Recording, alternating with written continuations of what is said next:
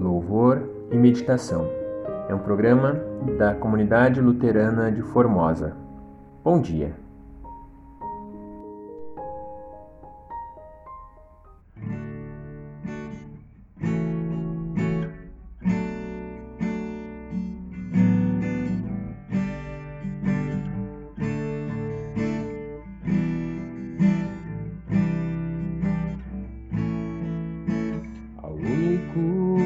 Que é digno de receber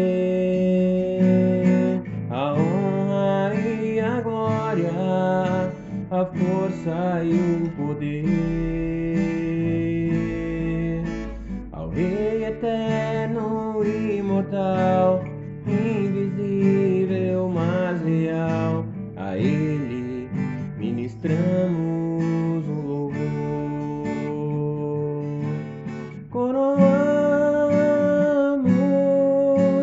A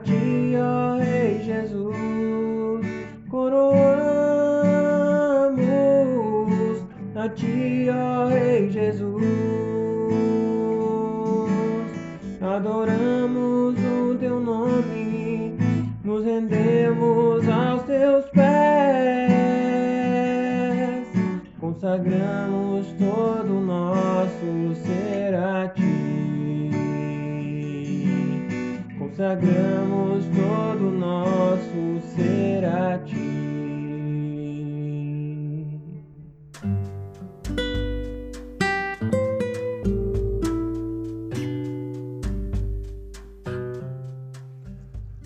ao único que é digno de receber toda honra e toda glória, é destinado o nosso louvor e adoração.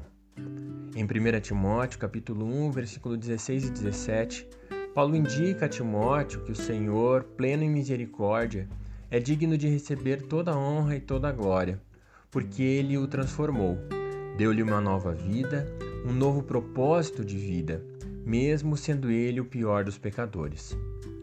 O texto diz assim: Todavia, por este motivo mesmo, me foi concedida a misericórdia, para que em mim, o pior dos pecadores, Cristo Jesus demonstrasse toda a grandeza da sua paciência e me tornasse num modelo para todos quantos haveriam de crer nele para a vida eterna. Portanto, ao Rei eterno e imortal, invisível, Deus único, sejam honra e glória pelos séculos dos séculos. Amém. Damos glórias ao Senhor quando reconhecemos a nossa pequenez e a nossa dependência dele. Quando tiramos as nossas vontades e desejos do centro do nosso coração, da nossa vida e deixamos Jesus ser Senhor e Rei das nossas vidas, sentando no trono do nosso coração.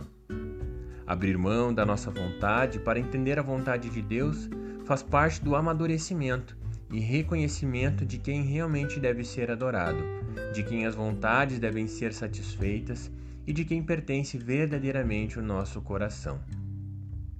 Judas capítulo 1, versículo 25 diz: Ao único Deus, nosso Salvador, sejam glória, majestade, poder e autoridade, por intermédio de Jesus Cristo, nosso Senhor, antes de todas as eras, agora e para todo sempre.